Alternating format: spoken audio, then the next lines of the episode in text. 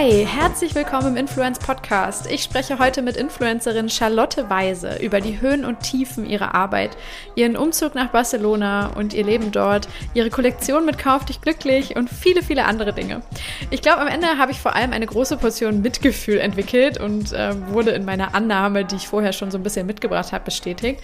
Denn wann auch immer ich höre, dass jemand irgendwo das Influencer-Dasein als absoluten Traumjob oder perfektes Optimum idealisiert, hake ich in der Regel immer ein und sage, hm, eigentlich gibt es wenige Berufsgruppen, die in solch einer Abhängigkeit und ja, Aufmerksamkeitsfalle stecken, wie es Influencer tun.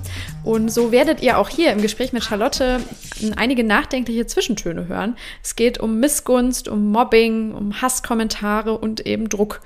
Aber wenn ihr Charlotte eben zuhört, dann merkt ihr auch schnell, dass sie gut mit diesen Lasten klarzukommen scheint und vor allem positive Energie aus ihrer Arbeit und ihrer Lebensweise und auch natürlich ihrer Community und den vielen, vielen Followern, die sie um sich geschart hat, zieht anders könnte ich mir es auch gar nicht vorstellen, dass man das alles äh, bewerkstelligen kann. Man muss schon eine gewisse Stärke mitbringen.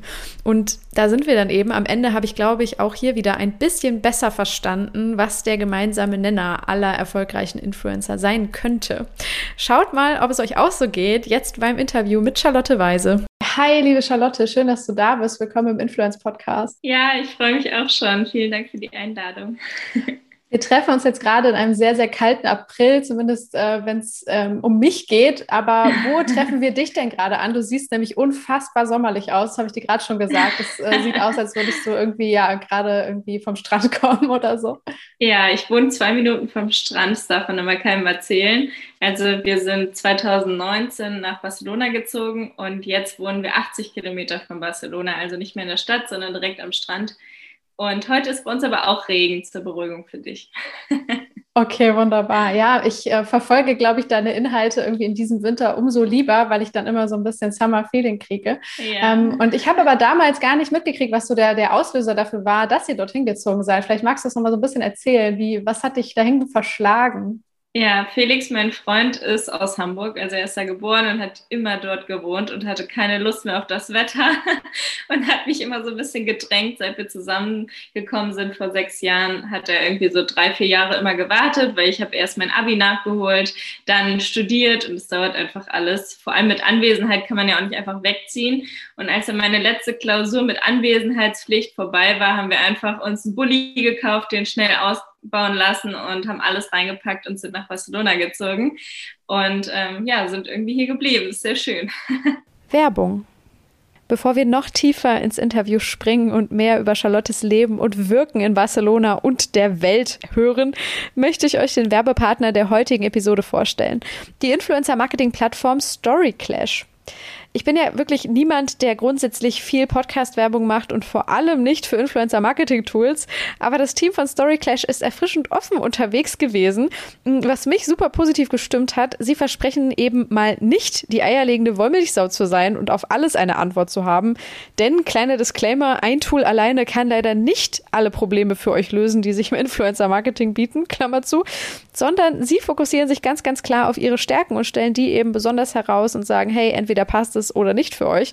Mm, die Stärken sind tatsächlich sehr, sehr cool und top. Story Clash speichert zum Beispiel alle Instagram Stories und TikToks dauerhaft über ihre natürliche Lebensdauer von 24 Stunden hinaus. Das heißt, keine lästigen Screenshot-Abstimmungen mehr, die einfach alle Beteiligten nerven, sondern alles läuft easy ins Tool, direkt in euer Dashboard rein. Einfach ein Traum. Und dadurch, dass wirklich der ganze Content im Tool verfügbar ist, könnt ihr euch ein wesentlich besseres Bild über den ganzen Look and Feel eines Influencers machen und viel schneller erfassen, ob es passt oder nicht. Das könnt ihr zum Beispiel nutzen, um Kampagnen miteinander zu vergleichen, eure eigenen, aber auch die eurer Mitbewerber. Mm, das Ganze natürlich eben nicht nur nach einer Kampagne, sondern auch bevor ihr überhaupt erst eine Kollaboration eingeht. Story Clash, das merkt ihr schon, verfolgt ähm, vor allem den Ansatz über Content Tracking, die Influencer-Suche und Analyse zu erleichtern. Ich hatte selber das Vergnügen, eine kleine Demo zu bekommen und die Plattform so kennenzulernen. Ähm, ich fand es aus meiner Perspektive super schön strukturiert, sehr anwenderfreundlich und so, wie man es sich fürs Tagesgeschäft tatsächlich wünscht. Also falls ihr gerade eh auf der Suche nach einem passenden Tool für euch seid und dieser Content-Fokus für euren Ansatz Sinn macht, dann sei euch Story Clash wärmstens ans Herz gelegt. Checkt das Ganze gerne mal aus auf storyclash.com oder direkt über den Link in den Show Notes eurer Podcast-App. Oder gerne könnt ihr mich auch direkt kontaktieren und weiterführende Fragen stellen, die euch vielleicht dazu gekommen sind. Storyclash.com und weiter geht es jetzt mit dem Interview mit Charlotte Weise. Magst du mal jedem, der nicht äh, genau weiß, was du machst, so ein bisschen beschreiben, was jetzt gerade so dein Job ist, wie du ihn beschreiben würdest, vor allem, was, äh, was ja. du machst jetzt quasi in Barcelona auch, um, äh, ich weiß auch nicht, so deine Tage rumzubringen und das alles zu finanzieren? Ja, also es hat sich alles so ergeben. Ich habe durch Felix, durch meinen Freund, der ist hauptberuflich Model, seit er acht Jahre alt ist, jetzt ist er 42, also hat er einfach schon sehr, sehr lange gemodelt, musste er dann irgendwann mit Instagram anfangen und hat dadurch ja so ein bisschen Druck gehabt, wenn die Jobs über Follower kommen, Instagram anzufangen, hatte aber keine Lust in seiner Freizeit Fotos von sich zu machen. Damals gab es ja noch keine Stories, da lief ja alles nur über einen Account voller Fotos und dann habe ich gesagt, gut, dann lass uns das zusammen machen. Und dann habe ich jeden Tag mein Essen gezeigt, dass ich zu Hause tanze. Seit meiner Kindheit ist so mein Sport. Ähm, ja, dass ich fröhlich bin und habe halt ganz viel Lübeck-Content damals noch gezeigt, dann Hamburg-Content, super viel Klausurenphasen, Content, wie ich lerne, wie gestresst ich bin. Und das kam immer mehr und irgendwann habe ich immer mehr Follower bekommen, habe Geld dafür bekommen und mittlerweile lebe ich jetzt seit drei Jahren vom Influencen, mache das aber schon seit fast sechs Jahren, also drei Jahre quasi hingearbeitet. Und ähm, ja, Felix ist immer noch hauptberuflich Model, macht aber auch immer mal Social Media Jobs. Das heißt, wir sind permanent am Kooperationen besprechen, wie setzen wir die um. Wir machen Fotos, Videos, wir schicken es zur Abnahme, wir haben viel Kontakt zu unseren Agenturen ähm, und ja, sind eigentlich durchgehend am Arbeiten. Und wenn wir Freizeit haben, gehen wir am Strand spazieren oder treffen ähm, meinen Freund zum Kaffee oder so. Also im Moment mit Lockdown geht ja auch nicht so viel. Ähm, aber ja, wir sind beide selbstständig und können deswegen hier leben. Und ich zeige halt jeden Tag auf meinem Account ganz viel Lebensfreude durch halt Tanzen. Ähm, ich zeige einfach unser Leben, was wir hier so machen und gebe aber auch viele Tipps zum Thema Nachhaltigkeit, Selbstliebe und ähm, ja, politisches, also wirklich alles Mögliche. Hm. Ähm, da frage ich auch so ein bisschen aus Eigeninteresse. Ist es schwer, so eng mit dem Partner auch zusammenzuarbeiten? Weil äh, wir alle das ja jetzt im Moment erleben, so im Homeoffice, äh, ich jetzt auch seit einem Jahr. Und äh, ich äh, würde es mir noch schwerer vorstellen, wenn wir auch noch selber an einem ähnlichen Projekt arbeiten würden oder, oder gemeinsam so eine Art Teamwork. Oder habt ihr da schon so eure abgetrennten Bereiche irgendwie?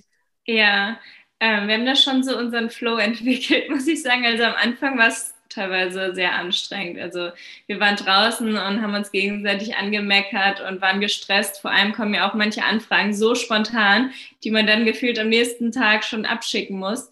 Und dann musste man dann halt mit Druck arbeiten. Und wenn beide so sich eh schon Druck machen, war das echt schwierig. Aber wir haben da so unseren Weg gefunden, mit umzugehen und auch, dass wir uns da nicht mehr so reinsteigern und uns anstressen, sondern eher unterstützen und äh, sind super schnell geworden. Also wir machen mega schnell richtig coole Fotos und Videos und ähm, sind ein richtig gutes Team geworden, besprechen auch wirklich alles. Und ähm, ja, ich freue mich immer mega, wenn Felix Modeljobs ähm, hat. Dann hat man natürlich auch so ein bisschen eine Entfernung und vermisst sich wieder. Aber grundsätzlich hängen wir schon sehr, sehr viel aufeinander, da hast du schon recht. Ähm, da muss man seinen Weg irgendwie finden.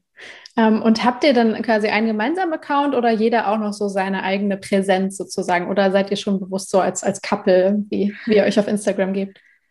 Ja, wir lachen immer viel über den Hashtag Couple Goals, machen uns immer so ein bisschen drüber lustig und versuchen halt nicht dieses super kitschige Pärchen zu sein mit dann noch so einem romantischen Filter und so, sondern wir haben halt beide unsere eigenen Accounts, aber wir haben natürlich auch Fotos und Videos zusammen, haben auch einen YouTube-Account zusammen, ähm, jetzt einen Podcast zusammen, Gold und Weise. Also wir machen schon vieles Couple-mäßiges, aber versuchen halt nicht so super kitschig zu sein, weil wir auch einfach nicht dieses kitschige Pärchen sind, sondern wir streiten uns auch viel und wir sind auch viel real auf Instagram, dass ich halt auch sage, ey, wir haben uns schon wieder gestritten, ich habe unten geschlafen und genau, also sind ein ganz normales Pärchen. Ähm, du hast es eben schon so ein bisschen anklingen lassen, dass sich das ja alles äh, mehr oder weniger durch Zufall und vielleicht auch so durch so eine berufliche Motivation ergeben mhm. hat. Ne? Was glaubst du denn, ähm, hat gerade dich persönlich auch aber dann trotzdem an der Arbeit so begeistert oder dir so viel gegeben, dass du das weitergemacht hast, sozusagen länger als jetzt nur ein Jahr, um mal zu checken. Ich wette, in der Zeit oder im Laufe der Zeit und der Jahre hast du bestimmt auch viele Nachteile des Jobs kennengelernt. So, mhm. aber was, was gibt es dir, was dich äh, immer weitermachen lässt? Auf jeden Fall das tolle Feedback. Ne? Also ich versuche von Anfang an, seit ich meinen Account habe, total viel offline zu machen mit meinen Followern. Das heißt, ich habe teilweise dreimal in der Woche Parktreffen gemacht in Hamburg, wo all meine Follower gekommen sind. Ich habe das auch in Berlin gemacht und auch hier in Barcelona schon zweimal, dass man sich einfach mit allen trifft. Ich habe Tanzevents veranstaltet, wo alle kommen konnten. Da waren jetzt beim letzten Tanzevent 170 Mädels und Jungs aus ganz Deutschland und haben mit mir getanzt, gesungen, haben Goodie Goodiebags bekommen. Es war einfach voll nett. Und ähm, ja, ich finde es super cool, so eine Community zu haben, so einen Austausch. Auch wenn irgendwelche Sachen sind, wie wir hatten zum Beispiel eine Autopanne neulich. Also wir brauchten unbedingt Hilfe. Und dann habe ich gepostet, wer wohnt in Freiburg und hat so, so ein Gerät. Und zack, waren wir bei jemandem auf einer Dachterrasse, die mega nett waren voll so auch wie Freunde schon sind. Und es ist halt total cool, wenn du die gleichen Interessen hast und die dich so schon kennen. Ich kenne die nicht meistens, ja. aber es ist halt toll, so eine Community zu haben. Und deswegen mache ich halt immer weiter, weil es so tolles Feedback gibt und so ein Gemeinschaftsgefühl irgendwie. Mhm. Es klingt jetzt ja eh, als wärst du, und das sieht man auch, wenn man dir, äh, dir folgt, eben ein äh, super lebensfroher und auch sehr geselliger Mensch. Ich bin mhm. immer so ein bisschen auf der Suche nach ähm, so dem gemeinsamen Nenner, den eigentlich alle Creator oder, sag ich mal, Leute, die schon lange dabei sind und diesen Job machen, mitbringen. Ne? Und manchmal habe ich das Gefühl, es ist so eine Art Gastgebermentalität. Ich weiß nicht, wie ich das sagen soll. So die Leute, die früher auch die Partys geschmissen hätten, bevor ja, es Instagram ja. gab oder so. Ne? Ähm, würdest du das bestätigen oder siehst du auch noch andere, vielleicht Parallelen zu anderen Leuten, so was, äh, was so den Creator-Typus vielleicht so ein bisschen mit ausmacht? Also auf jeden Fall auch Kreativität. Ne? Also ich war auf der Waldorfschule und habe auch durch meine Familie immer gelernt, frei zu denken. Und wenn irgendwo eine Sperre kommt und irgendwas nicht funktioniert, dann weiß man direkt einen Plan B und steckt nicht den Sand, den Kopf in den Sand. Ähm, das, glaube ich, ist auch auf jeden Fall was, was sehr, sehr viele große Influencer mitbringen, dass sie einfach wissen, wie sie Content umsetzen, der cool ist. Sonst würden ja auch die Kunden eigentlich weiter ähm, bezahlen oder anstellen quasi. Ähm, und natürlich auch Zielstrebigkeit und viel zu arbeiten, ohne ähm, daran kaputt zu gehen, Hate abzukönnen. Also man muss auch irgendwie ein bisschen robust sein und man muss auch ziel, zielstrebig sein, ja, Motivation mhm. haben. Hm. Und dann bist du ja diesen Weg jetzt gegangen, halt so vom Anfang irgendwie und dann wahrscheinlich auch relativ äh, schnell gewachsen, so wie es damals noch möglich war auf Instagram. Ja. Ähm, was würdest du sagen, waren dann so die, die entscheidenden Schritte der Professionalisierung, wenn wir es mal so nennen wollen? Ne? So gab es mhm. irgendeinen Punkt, ab dem du diskutiert hast oder überlegt hast, äh, brauche ich ein Management oder äh, binde ich mich an eine Agentur oder ne, so, so Punkte, wo du gemerkt hast, ich bin jetzt eigentlich kein, ähm, ja, ich sag mal, ähm, ähm, kein Laie mehr auf der Plattform, sondern das ist jetzt wirklich mein Job. Was waren da so die Key Moments? Mhm. Also meine Freundin Talisa war damals bei einem Management, die haben nur nachhaltige Influencer gehabt. Und da hatte die Managerin sie angesprochen, weil sie wusste, dass wir befreundet sind und meinte, sie würde mich gerne auf der Fashion Week, auf der nachhaltigen Fashion Week in Berlin treffen. Neonyd heißt sie ja, glaube ich, ne? Ähm, ich weiß gerade gar nicht mehr genau, ob es da war, aber ich glaube schon. Und dann hat sie mit mir gesprochen und meinte, ob ich nicht bei ihr mit ins Team kommen möchte. Sie hatte noch einen Platz frei und ja, dann wusste ich auf einmal, was meine Preise sind, weil man denkt ja immer selber, man kann schon ganz gut verhandeln und mhm. äh, ähm, genau. Und dann hat sie mir ganz viel Anleitung auch für YouTube gegeben und mir einfach ganz viel geholfen. Und dann wusste ich so ein bisschen, was ist jetzt mein Marktwert, wie kann ich mich verbessern. Und dann ist das alles noch mehr ins Rollen gekommen. Also ich habe davor natürlich auch sehr, sehr viel umsonst gemacht und wusste nicht, was ich nehmen kann, habe mich mit Influencerinnen ausgetauscht, aber das ist ja auch immer so ein bisschen Konkurrenzding, dass man nicht weiß, was erzählen die mir alles und was nicht. Und dann ist es natürlich sehr gut, wenn man dann irgendwann Management hat. Ich glaube, da hatte ich so um die 30.000 Follower, als das war. Ähm, und dann bin ich immer mehr gewachsen. Ja. Mhm. Ähm, mit was für Kunden hast du so im Laufe der Zeit dann gearbeitet und hat sich das vielleicht auch verändert, weil du auch dein Thema nochmal anders gesetzt hast oder deinen Kern oder ne, so deine Entwicklung mhm. durchlaufen hast? Also mein erster Kunde war, glaube ich, Lavera, soweit ich es weiß. Und es war auch immer so mein Traumkunde, weil ich immer meinte, ich bin so ein Lavera-Fan und richtig cool, mit denen zusammenzuarbeiten. Ähm, dann hatte ich Boah, ganz, ganz viele Kunden. Es ist auch irgendwie so gekommen, dass ich dann ganz viel angefangen habe, ähm, über Sex zu sprechen, über Selbstliebe, also so, so Themen, die auch Tabuthemen sind. Und dadurch hatte ich dann natürlich auch Amorelie und Fantasy und Fun Factory, hatten wir dann eine Kampagne, Felix und ich zusammen. Also es ging auch immer mehr um Sexsachen. Ähm, und ja, dann habe ich sehr, sehr viele Stammkunden bekommen, so wie Speidel für Unterwäsche, ähm, mittlerweile mache ich auch die Zalando Nachhaltigkeitsklamotten, dass ich einfach Alternativen zeige, weil ich bin der Meinung, dass man nicht nur ähm, 100, 100 Prozent Ökos braucht, um die Welt zu verändern, sondern eben den Mainstream erreichen muss, die sich nämlich gar nicht damit beschäftigen. Gerade ist es ja so ein bisschen so ein Trend, worauf äh, alle ein bisschen reiten, aber es ist noch nicht so richtig überzeugt angekommen. Und deswegen versuche ich immer Leute eher zu inspirieren, anstatt mit dem Zeigefinger nur auf Firmen zu zeigen, die noch nicht alles richtig machen, sondern unterstütze halt gute Schritte und dann mache ich auch mit C&A Nachhaltigkeitssachen mit und alles Mögliche. Also mittlerweile habe ich sehr, sehr viele Kunden, die eben ganz viel schon verändern, ähm, aber noch nicht perfekt sind. Hm. Auf den Punkt würde ich auch gleich im Gespräch auf jeden Fall noch eingehen und das vertiefen. Ähm, hast du so im Laufe der Zeit denn ähm, gemerkt, was für einen Einfluss du auch auf deine Follower und deine Community hast? Du hast jetzt schon gesagt, so, du hast super viele auch persönliche Bindungen tatsächlich aufgebaut, so in der, in der Real World. Äh, mhm. Gibt es da so Momente oder Feedback, das du bekommst, äh, vielleicht im Bereich Nachhaltigkeit, vielleicht aber auch was ganz anderes, vielleicht äh, beim Thema Couple Goals oder so, wo Leute aktiv mit dir darüber sprechen, wie du sie beeinflusst hast in ihrem Leben?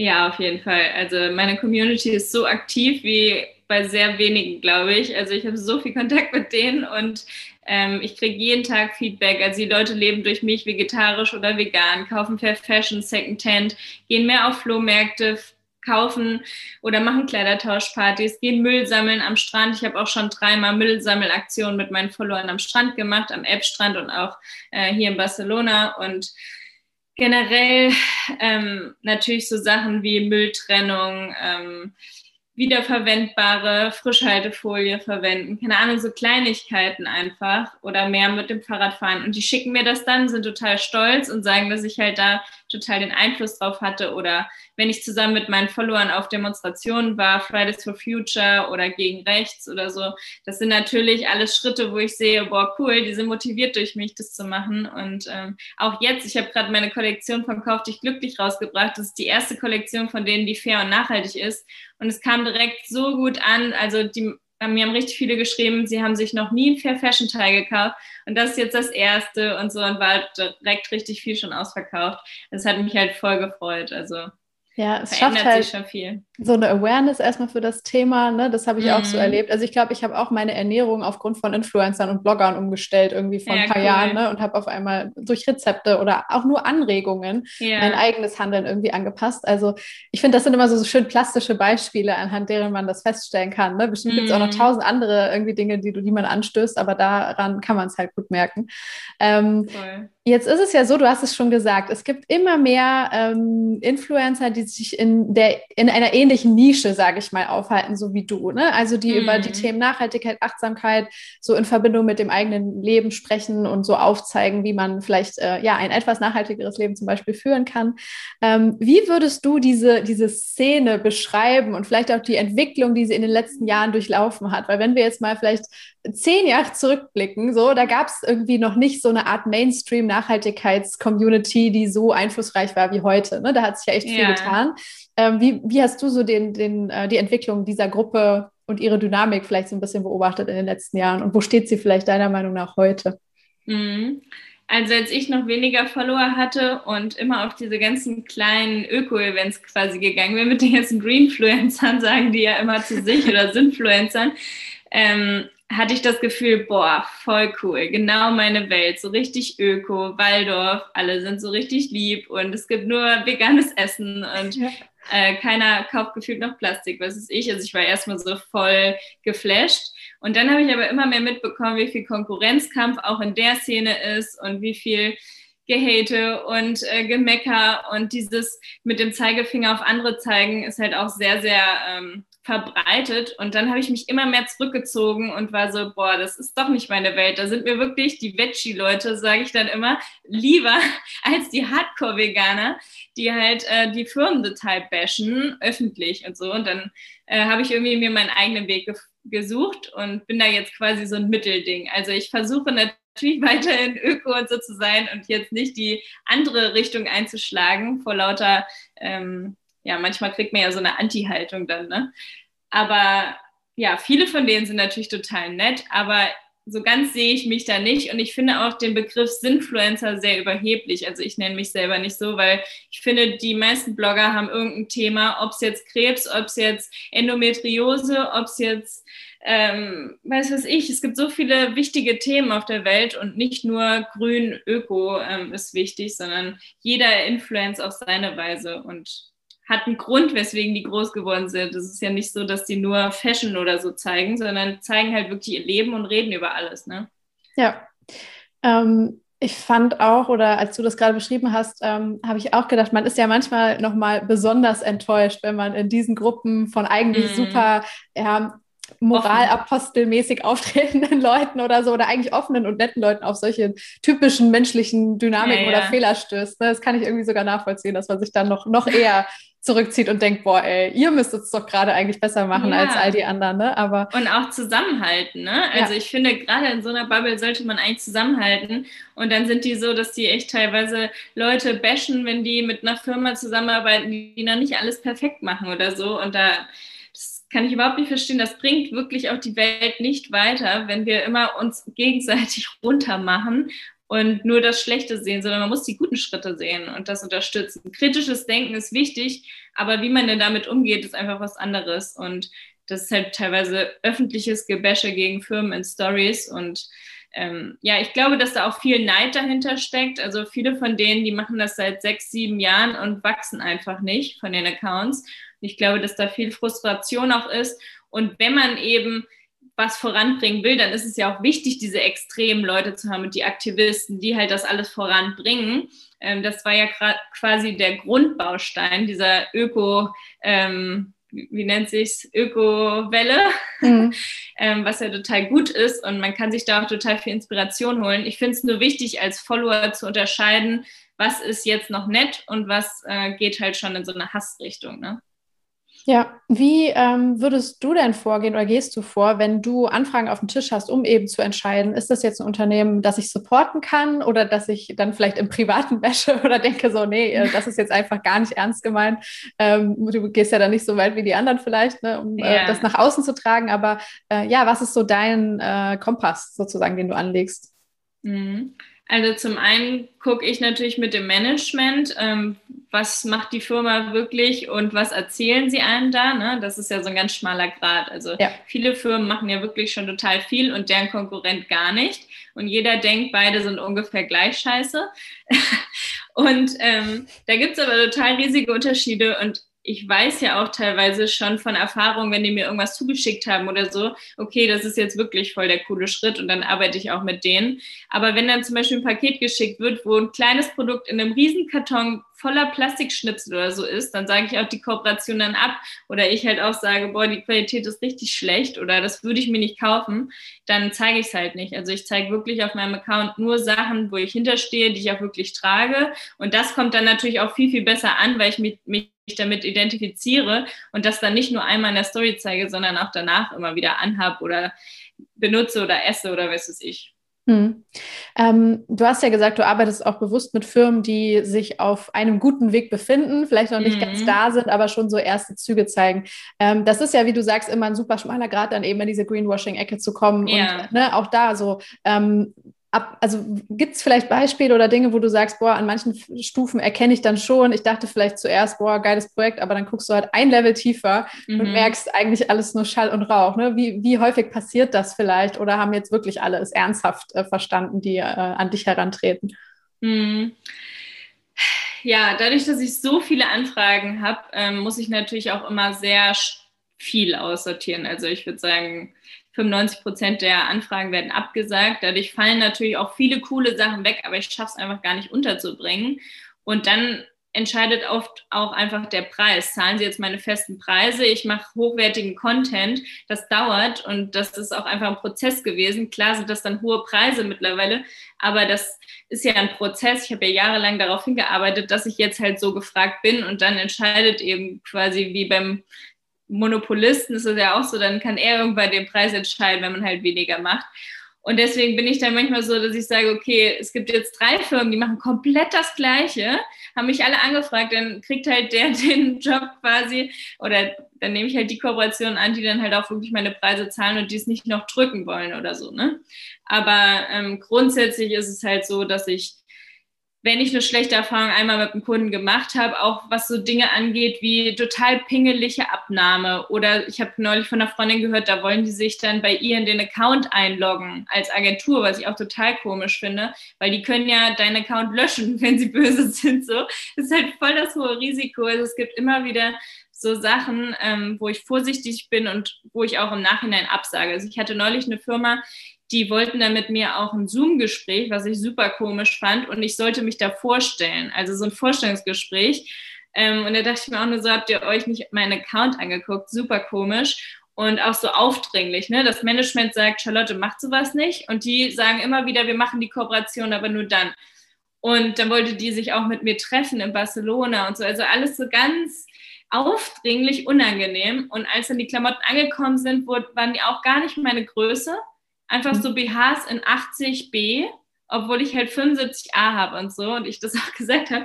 Und auch die Qualität richtig schlecht, super überteuert. Und da habe ich gesagt, nee, also die, der ganze Verlauf war schon so komisch mit dem Kunden, äh, dass ich mich da so vorstellen musste und so. Also da habe ich mich schon so komisch gefühlt. Und dann passen auch noch die Klamotten nicht und so. Also das ist dann schon enttäuschend und sowas spricht sich natürlich auch rum. Ne? Also ich habe das dann auch noch von zwei anderen Influencerinnen gehört, die das auch abgesagt haben. Und sowas ist natürlich super ärgerlich für den Kunden. Aber ja, grundsätzlich eine super Firma wahrscheinlich, aber die Agentur oder die, die sich darum kümmern, sind einfach nicht professionell. Hast du denn so eine Art oder ich sag mal einen Kunden, mit dem du eine so eine Long-Term-Partnership hast, wo du schon auch auf diesen persönlichen Austausch gehst? Weil grundsätzlich finde ich es ja erstmal total äh, nice, dass sie dich kennenlernen wollen oder gucken ja, ja. wollen, ne? passt ihr vom Typ her zusammen? Ist jetzt natürlich übertrieben, wenn es da am Ende um ein Posting geht oder so. Ne? Und, ja, äh, eine Story. Dich, dich, ja, okay, gut, das ist dann nochmal ein anderes Level.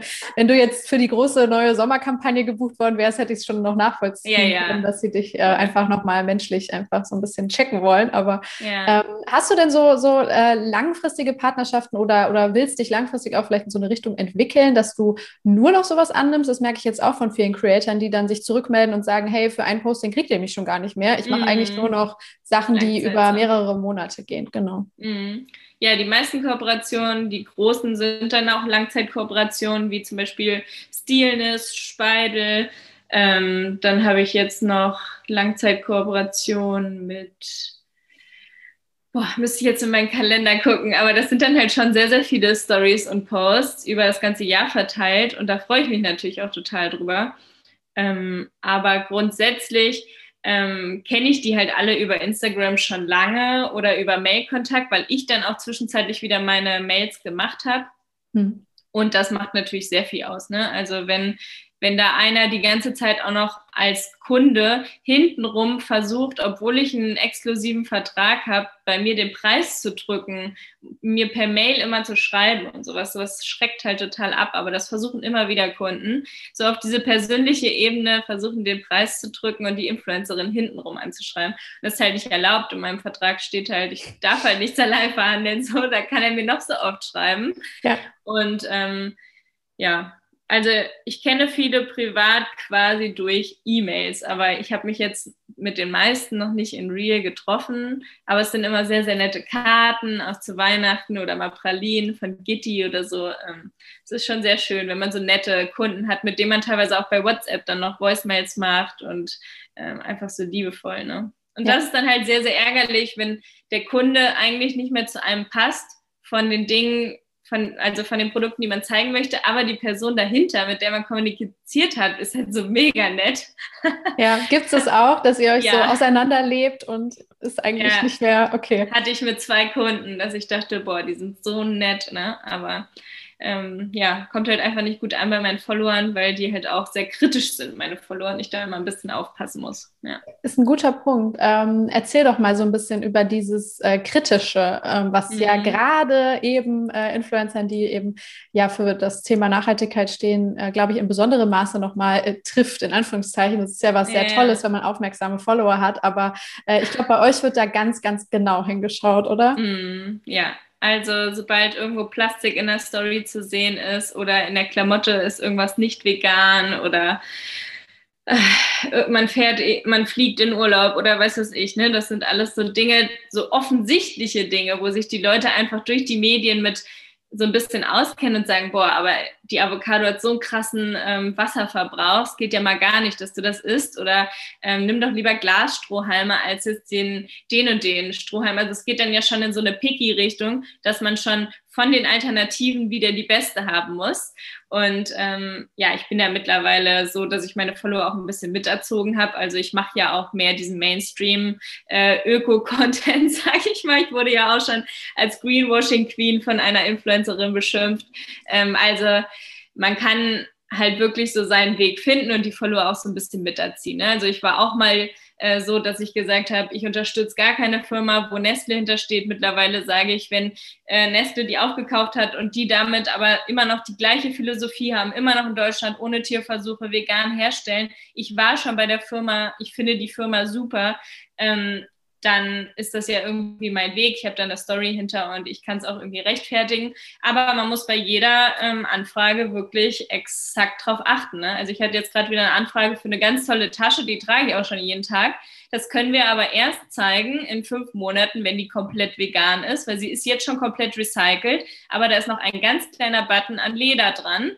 Und der ist eben noch nicht vegan. Und jetzt muss ich halt noch fünf Monate warten, bis es umgestellt wird, weil es einfach sicherer ist. Ne? Also das würde halt ein normaler Influencer niemals ähm, machen, einfach nie drüber nachdenken. Und bei mir sind so viele Kleinigkeiten, wo ich drauf achten muss, weil die sonst enttäuscht sind oder bashen oder ja, nie wieder irgendwie bei mir was gucken und mir direkt entfolgen. Ne? Aber das ist doch dann auch echt schon so ein bisschen Pseudo, oder? Also da, ja. du hast sie jetzt schon und kannst nicht drüber sprechen, weil diese Differenzierung nicht möglich ist. Das ist, ja, ja. Äh, ist crazy. Mhm. Ähm, ja, ich glaube, dass äh, dass dann eine Haltung natürlich bei jeder Entscheidung unfassbar wichtig ist, wie du das gerade schon sagst. Du erziehst deine Follower. Das finde ich eigentlich eine sehr schöne mhm. Beschreibung. Ähm, ich glaube nämlich, dass ja, ich meine, das hat jeder Creator wahrscheinlich diese Herausforderung, sich nicht zu sehr treiben zu lassen von den eigenen Followern oder den Meinungen da draußen, weil du eben ja. diese ganze, dieses ganze Publikum sozusagen vor dir hast, was dir zuruft, was jetzt eigentlich das Richtige wäre oder so. Da muss man mhm. sich selbst schon sehr gut kennen, oder? Und hinter jeder Entscheidung nochmal besonders stehen. Also wahrscheinlich wirst du sehr wenig spontan spontan aus dem Bauch heraus einfach mal so machen, sondern wirklich immer noch mal die Für- und Widerseite checken. Ja, genau. Also Stories haue ich wirklich immer noch raus, als ob meine Freunde oder Familie nur zu gucken. Okay.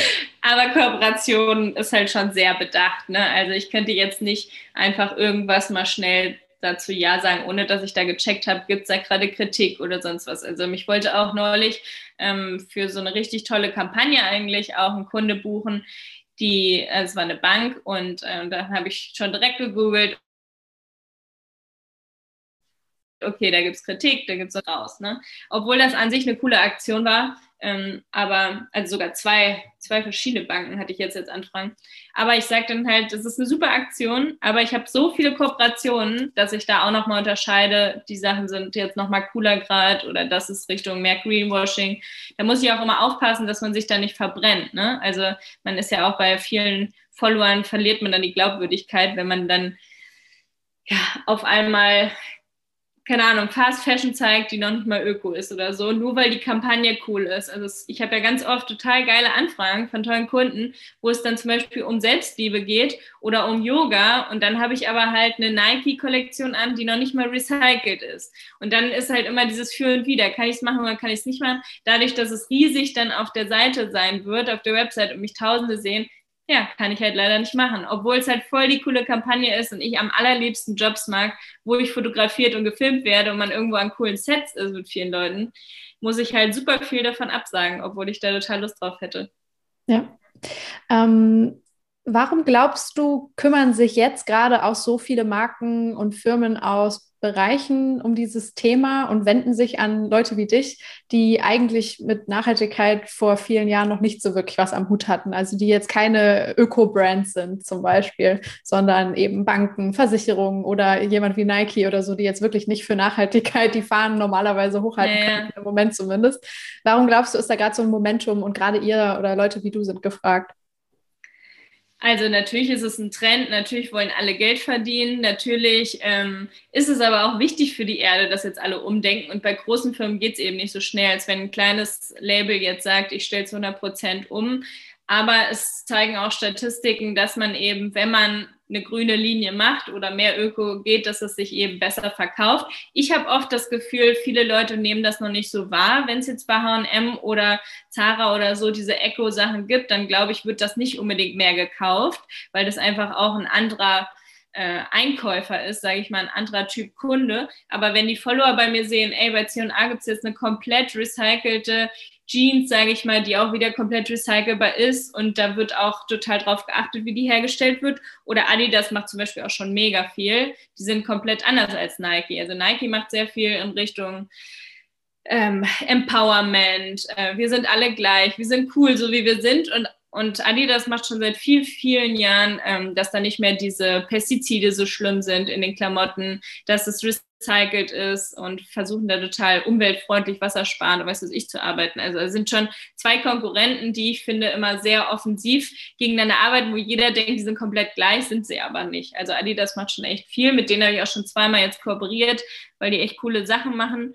Und ähm, ja, ich glaube, dass sie natürlich alle Geld verdienen wollen, aber es ist ja auch ein guter Schritt, weil dadurch kommen auch der, diese ganzen Leute, die sich nie damit auseinandersetzen, wie viel Wasser wird eigentlich für meine Jeans verbraucht, wenn die hergestellt wird, ähm, oder wer stellt eigentlich meine Kleidung her, darüber machen sich die meisten keine Gedanken. Und wenn sie dann einmal sehen, okay, da steht jetzt quasi eine kleine Blume in, diese, in dieser Klamotte drin und da kann ich nachgucken, wer es genäht hat, dann ist das ja ein ganz anderer Ansatz. Und ähm, sowas kommt ja jetzt immer mehr und das ist ein super Schritt und ähm, deswegen bin ich da bei vielem auch dabei, aber natürlich auch nicht bei allem. Also wenn dann nur der Anteil 10% recycelt ist in irgendwas und dann steht aber total riesig, alles green und äh, weiß es ich, dann äh, kann ich das auf jeden Fall nicht machen. Das ist so offensichtliches Greenwashing dann. Ja, ähm, das gilt dann jetzt vielleicht nicht für die, die Mainstream-Marken, aber gerade auch die, die ähm, vielleicht schon, schon länger diesen nachhaltigen äh, Produktionsprozess äh, einfach internalisiert haben und promoten, ähm, dass diese Produkte in der Wahrnehmung und ich glaube auch in der Realität immer noch einen Ticken teurer sind. Und häufig wird dann mhm. gerade Creatoren, ähm, die für diese Themen stehen und diese Marken promoten, vorgeworfen, dass sie am Ende einen Lebensstil für Besserverdiener so ein bisschen ja. vorleben. Ne? Und es halt für die breite Masse nicht so einfach ist, sich einen nachhaltigen ja. Pyjama aus 100% recycelter Baumwolle für 100 Euro zu kaufen oder so. Äh, das sind ja wirklich ja. teilweise richtig crazy Preise. Ähm, kann man nachvollziehen, mhm. dass das nicht jeder kann. Wie gehst du so mit dem, äh, dem Fakt oder dem Vorwurf um? Also grundsätzlich haben Sie ja recht. Ne? Also wenn man jetzt komplett alles im Unverpacktladen kauft, ist es schon echt teuer. Und wenn man alles Fair Fashion kauft, ist es sehr teuer. Ich glaube, man muss da seinen Weg finden, je nach Budget. Man kann ja auch Kleidertauschparty machen. Äh, dann tauscht man seine Klamotten und bezahlt gar nichts. Man kann sich gebraucht alles bei Kleiderkreise kaufen. Also ich hatte ja auch früher kein Geld, als ich studiert habe oder eine Ausbildung gemacht habe oder Abi. Da habe ich auch alles bei Kleiderkreise und auf Flohmärkten gekauft oder von Freundinnen mit Leuten getauscht. Ähm, ich glaube, man muss da so seinen Weg finden, aber man muss natürlich sich auch bewusst sein, dass ein T-Shirt für 10 Euro nicht fair hergestellt werden kann und das eben im Kopf so ein bisschen verändert werden muss, dass man dass man sagt, nicht, nicht das 30 Euro T-Shirt ist jetzt doof, sondern das 10 Euro T-Shirt ist doof und dann kauft man sich ein Teil weniger und gibt dafür aber mehr aus, dafür, dass halt keine anderen Leute ähm, unterdrückt, misshandelt, was weiß ich werden.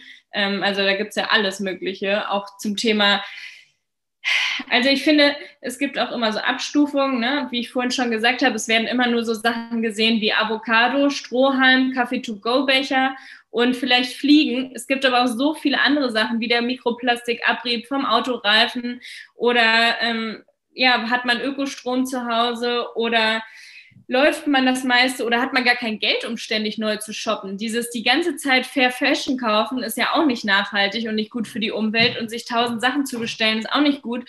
Also die Leute, die weniger verdienen, haben meistens einen viel kleineren Fußabdruck und äh, sind dadurch umweltfreundlicher. Und äh, Babys zu bekommen ist auch eine CO2-Bombe. Also es gibt immer so tausend Dinge, die man beachten könnte.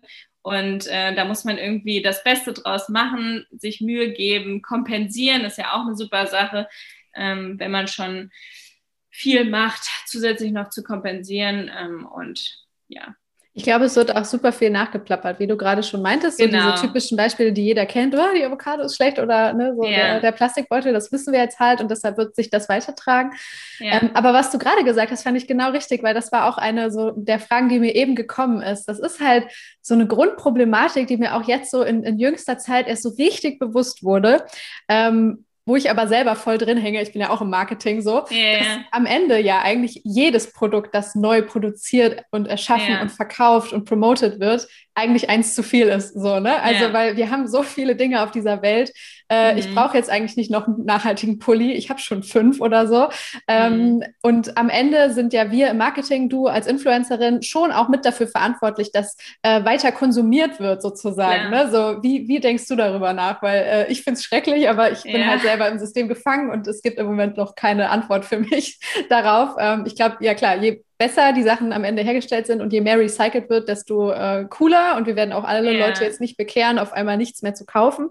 Aber ähm, gerade dreht sich die Spirale ja schon so, dass gefühlt immer mehr gekauft werden muss, mm. ja auch am Ende, weil das System sonst zusammenbricht. Ne? Wie, wie siehst du das? Yeah ja, diese Konsumgesellschaft und dieses Wirtschaftssystem ist halt alles danach aufgebaut, dass die Leute eben shoppen, um sich glücklich zu machen, um sich auszudrücken mit verschiedener Kleidung, was natürlich oft nicht geht, wenn du einen ganz anderen Stil hast als dieser typische Second-Hand-Style, dann musst du dir eben irgendwie andere Klamotten kaufen und gehst in die Gothic-Abteilung von H&M oder weiß es ich, ne? Also Kleidung ist ja auch eine Art von Ausdrückung, Kostüme gibt es ganz oft noch nicht in Fair. Es gibt ähm, so viele Dinge, wo man noch Dinge verändern könnte, aber es noch keinen Weg gibt. Und ich glaube, dass, ähm, ja, was war nochmal die erste Frage? Sorry, ich bin. Im Endeffekt, dass wir es ja so mit Ach so, anschubsen. dass wir es mit anschubsen, ja. Also ich glaube, dass diese Alternativen zeigen natürlich ein ähm, echt guter Schritt und wichtiger Schritt ist. Aber ich sage auch immer wieder dazu, wenn ihr das wirklich braucht, wenn ihr was braucht, nehmt meinen Rabattcode, weil natürlich, wenn du neue Unterwäsche brauchst, dann kannst du halt dir zum Beispiel von Ehrlich Textil oder Speidel Unterwäsche kaufen. Ist nicht sehr viel teurer als H&M. Du unterstützt aber faire und ökologisch hergestellte Unterwäsche und die ist auch sehr schön mit Spitze. Viele wissen einfach nicht, dass es die Alternativen gibt und ich glaube, dass in vielen Köpfen auch immer noch Fair Fashion sehr, sehr öko ist und es gibt da auch große Preisunterschiede. Ne? Also es gibt ja auch viele lokale Firmen hier aus Barcelona, wo die Sachen zum Beispiel nicht teuer sind und es ist aber trotzdem hier vor Ort fair hergestellt. Die wissen, wer es herstellt und es ist jetzt nicht aus Bangladesch, aus irgendeiner ähm, ungesicherten kleinen Werkstatt, wo die permanent sind und arbeiten. Ähm, da gibt es schon große Unterschiede. Es gibt aber dann eben auch die Firmen, die komplett gottzertifizierte Stoffe nehmen und ähm, komplett alles vegan und es wird dann auch in Deutschland hergestellt und, und, und. Und das kostet dann eben auch sehr, sehr viel. Aber ich sage ja nicht, ihr braucht das, sondern ich zeige halt Alternativen und wenn mal was dabei ist, dann freue ich mich natürlich, ähm, die inspiriert zu haben, dass sie sich eben von einer guten Firma was gekauft haben. Aber grundsätzlich ist es natürlich alles Konsum. Ja. ja, genau. Ich äh, bin auch noch nicht so ganz abschließend äh, so fertig mit mir. Aber am Ende ist es halt eine Systemfrage. Äh, ja. Das führt mich auch so ein bisschen zum nächsten Punkt. Ich habe äh, kürzlich mit Luisa Dellert gesprochen, die ja auch so ein mhm. bisschen diesen Weg gegangen ist, äh, ja. früher was anderes gemacht hat, jetzt äh, dann sehr viel sich in Nachhaltigkeitsthemen reingedacht hat und dann diesen Schlenker zur Politik gemacht hat, weil sie gemerkt mhm. hat, okay, so wie es jetzt gerade läuft, ist irgendwie grundsätzlich scheiße. Ja. Ähm, ich muss mal irgendwie diese Systemfrage mehr beleuchten, so nach dem Motto. Ähm, hast du da auch schon so Tendenzen, dass du sagst, boah, eigentlich ist es vielleicht in Zukunft auch mal ein Thema für mich, weil bei dir sehe ich das jetzt noch nicht so stark irgendwie bei, bei manch anderem. Oder ähm, sagst du, nee, für mich ist diese, diese Nische gerade genau die richtige? Ähm, also als ich vor sechs Jahren angefangen habe, habe ich super viel Politisches gemacht, bis ungefähr letztes Jahr Sommer, als dieses ganze Rassismus-Thema so aufgekocht ist und ich dann auch Shitstorms hatte und so. Seitdem bin ich sehr, sehr vorsichtig bei vielen Themen geworden. Also auch das Thema Depression, Thema Impfen, Thema Corona. Das mhm. sind alles gerade so Themen, die gefühlt die Gesellschaft spalten und wo ich sehr, sehr vorsichtig auch reposte, weil mir auch teilweise schon vorgeworfen wird, dass Reposten heuchlerisch ist. Man solle sich doch dazu äußern. Aber wenn man sich dazu äußert, wird einem halt alles im Mund verdreht und jeder versteht Worte, Wörter anders. Und deswegen bin ich da sehr, sehr vorsichtig geworden, weil ich eben weiß, wie viel Hate man, sobald man politisch sich äußert, abbekommt. Linke Fotze und weiß was ich, was man da kriegt. Ne? Und dann wird mir auch immer direkt vorgeworfen bei vielen Themen, dass ich ja da kein Profi drin bin. Das wird sich Luisa wahrscheinlich auch oft anhören müssen. Oder auch ähm, Diana zur Löwen macht jetzt auch viel Politisches. Und dann sagen die halt immer alle, ja, dafür studieren andere Leute, um sich dazu zu äußern. Und du Dummi in deiner rosaroten Blase äh, äußerst dich dazu. Also es ist wirklich egal, was man macht, man kriegt viel ab. Deswegen haben auch viele Influencer Angst davor, sich öffentlich zu so Themen zu äußern. Und früher dachte ich immer, boah, das ist so wichtig, die Petition zu teilen, es ist so wichtig, sie politisch zu äußern, immer wieder darauf aufmerksam zu machen. Mittlerweile weiß ich, warum die alle nichts mehr sagen, weil es einfach bei so vielen Meinungen, die aufeinander prallen, immer nur Hate gibt und man damit fertig werden muss. Ne? Also ich habe noch Freunde mit drin, die meine Nachrichten mit mir zusammen beantwortet. Da bin ich sehr, sehr dankbar, weil das natürlich auch viel negative Sachen abfedert, die ich dann gar nicht erst lese und die mich den ganzen Tag belasten könnten und meinen Tag versauen. Weil teilweise habe ich um 9 Uhr morgens eine dumme Nachricht gelesen, die mir den ganzen Tag versaut hat. Ne? Mhm. Und das ist eben jetzt zum Glück nicht mehr so. Also ich schütze mich davor. Ich möchte aber meinen Weg so beibehalten, dass ich immer wieder politische Sachen mit einbringe. Ich mache ja auch viel zu geflüchteten Sachen und ähm, ja, hoffe, dass ich das alles so weitermachen kann, je nachdem, wie die Reichweite sich verändert, natürlich auch. Ne?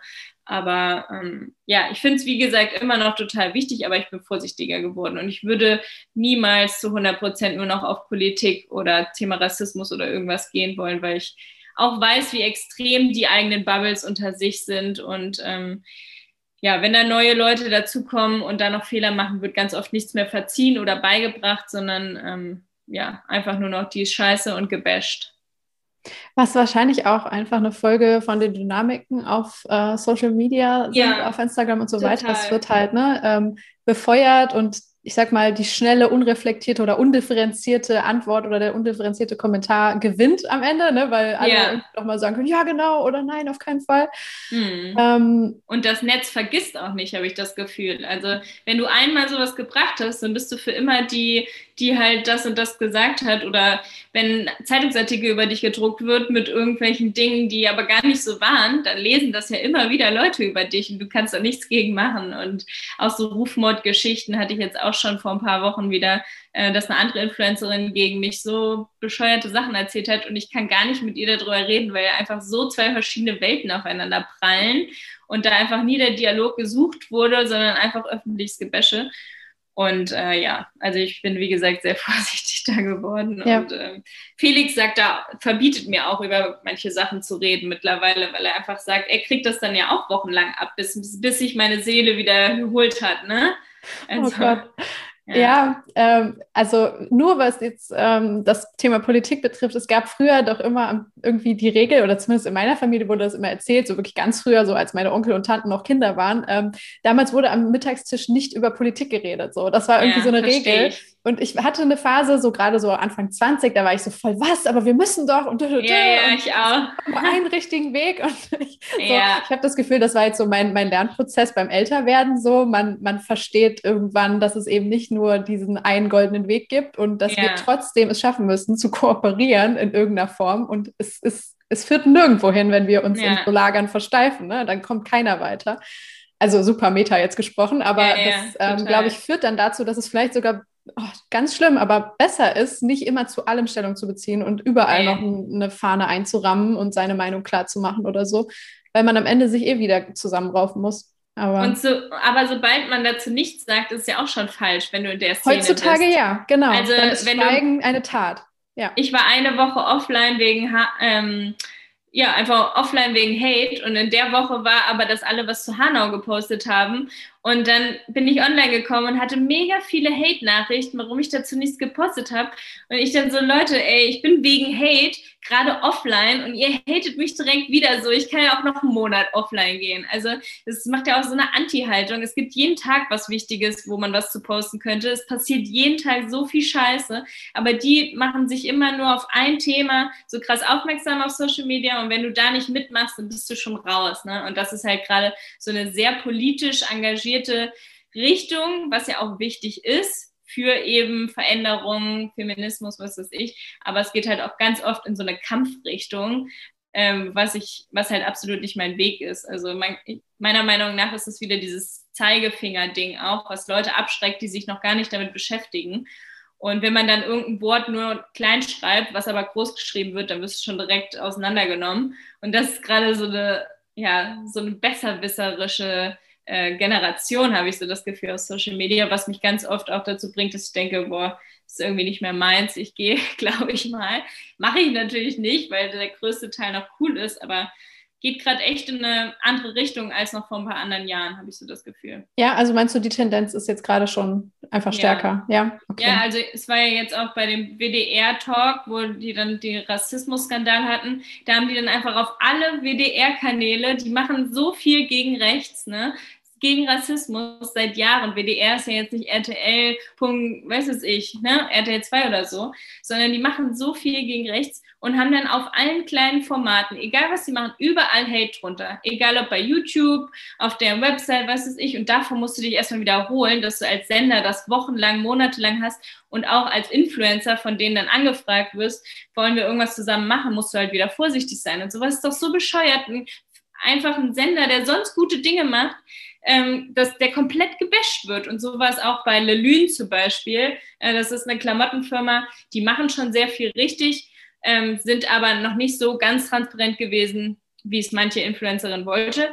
Und ich glaube, die Influencerinnen, die dann darauf aufmerksam machen, zu bashen, denen ist das teilweise gar nicht bewusst. Ne? Die denken dann, oh ja, voll scheiße von der Firma und posten das. Und dann gehen aber deine, deine Follower so ab und bashen diese Firma, bis sie halt quasi ein Mobbing-Problem haben und bis es eigentlich auch schon Rufmord ist und du die Person auch anzeigen könntest. Ne? Es geht halt ganz oft in so eine unschöne Richtung und da muss man irgendwie einen Dialog finden und dass diese verschiedenen Welten noch aufeinander passen, ne? weil dieses ganz Extreme gegen die Leute, die sich gar nicht mit beschäftigen, da denke ich dann auch immer, das ist irgendwie so verschwendete Lebensenergie gegen Firmen, die schon was machen und die ganzen anderen Firmen werden einfach nicht beachtet oder diese ganzen anderen Themen wie Kreuzfahrtschiffe oder Elektroauto oder was weiß ich, es wird sich immer nur das rausgepickt, was offensichtlich ist und es gibt so viele andere Dinge, die man auch noch verändern könnte. Aber wenn man sich einmal ein Thema rausgepickt hat oder eine Person, dann kriegen die es halt immer wieder ab und das ist halt super unfair. Und das ist Mobbing. Also ich habe auch meine Bachelorarbeit über Cybermobbing geschrieben in Bezug auf Instagram-Nutzung und ähm, geht gerade in sehr viel Hate über. Also ich habe das auch bei, als Kascha sich umgebracht hat, hast du ja wahrscheinlich auch mitbekommen, hat mich so heftig mitgenommen. Also ich habe auch den Tag geheult, ich war so fertig. Und weil ich einfach so das Gefühl habe, ne, dieses Shitstorms abzubekommen, dass das Gefühl, die ganze Welt hasst dich. Ähm, und wenn du dann nur in so einer Blase bist, dass deine Freunde auch noch Influencer sind und vielleicht Kunden oder weiß ich, und du hast das Gefühl, jeder hat das mitbekommen, dann ist das echt super schlimm. Und sie durfte sich ja anscheinend auch noch nicht mal zu äußern, weil sie was unterschrieben hat, so eine Verschwiegenheitserklärung. Also so ist es natürlich noch viel heftiger, dass das von außen gar keine Leute wissen, warum äußert sie sich eigentlich nicht und noch, noch mehr drauf. Und äh, so ist es ja auch bei Firmen, dass ich denke, ey, stopp das. Das ist wirklich Bashing, Hate Mobbing vom Feinsten und die Leute merken es halt schon gar nicht mehr, ne? Und ähm, ja, da bin ich absolut gegen. Also Mobbing ist so schlimm und dass sich Menschen deswegen das Leben nehmen, also boah, ja. Hast du für dich, du hast es eben schon gesagt, so du ziehst dich manchmal auch raus, wenn es nicht mhm. geht, so Lösungsstrategien entwickelt, die ähm, für dich funktionieren? Ja, und ich spreche auch viel mit meinen Freunden und Familie darüber. Bin auch sehr froh, dass ich nicht nur Blogger-Freunde habe, sondern mein größter Teil von Freunden und Familie überhaupt nichts mit diesem Zeug zu tun hat. Das ist immer sehr erfrischend und ich sage auch sehr oft zu meiner Bestfreundin, dass ich gerne ihr Leben hätte, einfach so komplett nicht von 150.000 Menschen jeden Tag die Meinung sich anhören zu müssen und beobachtet zu werden. Ähm, und ja, finde das immer sehr gut, wenn die sagen, echt, habe ich gar nicht mitbekommen und hä, krass was denken die Leute sich denn da schon wieder und so, ach Charlotte, hör da einfach nicht drauf. Ne? Also es ist, ist schon sehr, sehr gut, dass ich glaube, ich so ein Umfeld habe und versuche mich eben dann davon zu distanzieren und wirklich mit Freunden viel zu FaceTime, mit meiner Familie und wieder zu merken, dass das eben nicht die Welt ist, sondern einfach nur eine kleine Bubble, die gerade untereinander wieder kämpft gegen die gleichen Menschen. Die wollen eigentlich alle das Gleiche und kämpfen gegeneinander. Es ist irgendwie ein bisschen bescheuert, aber ja, da will ich nicht so richtig dazugehören. Versuche mich immer schnell rauszuziehen. Ja, es ist traurig, ne? So, man hat das Gefühl, eigentlich haben sie ja das richtige Ziel vor Augen. Ja, eigentlich wollen wir alle in einer äh, gerechteren, schöneren, Welt. bunteren Welt leben, ja. so zumindest ne? auf dieser Seite und äh, Fortschritt und so vorantreiben. Und ja, wie du sagst, es ist, äh, es ist super kontraproduktiv, ne? Und äh, das Total. wird sehr spät erkannt. Ja. Ähm, Hast du denn in diesen Phasen, wenn du dich nicht ähm, wirklich auf Social Media bewegst, dann das Gefühl, dass du irgendwie dann auch Einbußen in Kauf nehmen musst? Also ist ja immer der Standard so, wahrscheinlich hast du in der Zeit dann weniger Reichweite oder Impressions oder Engagement oder so. Achtest du da überhaupt drauf oder sagst du, nee, scheiß drauf, so nach dem Motto, ich habe da schon sehr klare Grenze und wenn es um mich und mein Wohlbefinden geht, dann ähm, sind diese äh, möglichen Nachteile erstmal voll egal. Also nach meiner Ausbildung 2013 hatte ich wie ein Burnout. Also ich habe so viel gearbeitet und so viel nebenbei gemacht, dass ich ähm, meine Lippen sind immer schwarz geworden, meine Fingernägel, ich bin ständig umgekippt in der Schule und ich wurde vom Notarztwagen ähm, abgeholt, zwei Tage durchgecheckt und war dann einfach mal raus. Also ich habe mein Abi dann erstmal abgebrochen und ähm, bin nur gereist, war in Thailand zwei Monate alleine, habe ein Vipassana-Retreat gemacht und so. Und seitdem bin ich schon sehr darauf gepolt, dass ich Ängste in meinem Kopf quasi versuche umzuschreiben in was Positives. Ich versuche mein, mein Leben schön zu gestalten, keine Menschen um mich ähm, umgeben zu haben, die mir nicht gut tun und mir ein schlechtes Gefühl geben. Ich versuche mir alles ähm, ja, so gut wie es geht zu machen und deswegen auch nicht mich zu überarbeiten. Also ich, ich merke schon, wenn ich zu viel am Handy bin und zu viel Hate lese und so, dann vergiftet das auch meine Laune und ähm, bin super gestresst und weiß nicht, wie ich da so richtig rauskommen soll. Und da hilft es mir, offline zu gehen. Dann kann ich auch Kooperationen verschieben.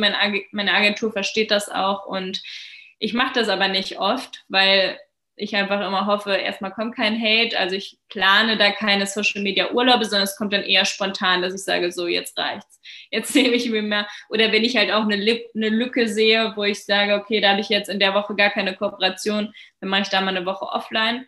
Teilweise waren sogar meine Stories dann mehr geguckt. Also ich habe gar nicht mehr das Gefühl, dass der Algorithmus da mir das irgendwie übel nimmt, wenn ich offline bin, sondern eher so, oh, voll cool, sie ist wieder online und sie wird jetzt angezeigt.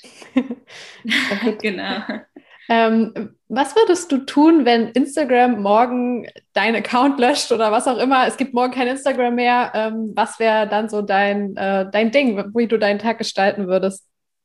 Dann würde ich erstmal drei Monate vier Monate von meinem Ersparten leben und jeden Tag nur noch schön an den Strand gehen, surfen, mit Freunden schöne Sachen machen ähm, und irgendwie mein Leben leben. Und dann würde ich wahrscheinlich bei einer Social Media Agentur anfangen oder mein Master noch machen im Berufsschullehramt. Mein Bachelor habe ich jetzt gerade abgeschlossen. Oder ich würde hier als Friseurin einen kleinen Salon am Strand aufmachen. Ich habe ja auch meine Ausbildung. Ähm, oder ich mache wieder Hair- und Make-up-Artist oder ich bringe, mache irgendeine Retreat-Reihe und bringe Leute zusammen und wir tanzen und machen Yoga, weiß es ich. Also ich werde niemals nicht arbeiten, das weiß ich. Ich bin ein Arbeitsmensch, mich macht das auch glücklich. Ähm, muss halt nur immer merken, wann ist die Grenze und wann ähm, muss ich mir mal eine Auszeit nehmen. Also ich habe da keine Angst vor, dass Instagram gelöscht wird. Ja, so klingt das auch nach einer sehr, sehr gute Alternative, die du dann Aussicht hast.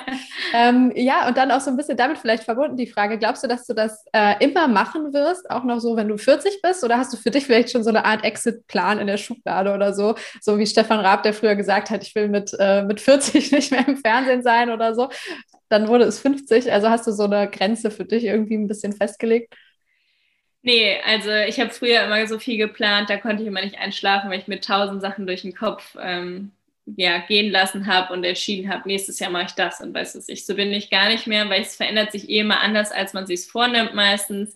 Und es kommt alles so, wie es irgendwie soll. Ich lasse mich leiten und auch mit Barcelona war es ja so, ach, wir gucken mal und jetzt wohnen wir hier am Strand und es ist richtig cool.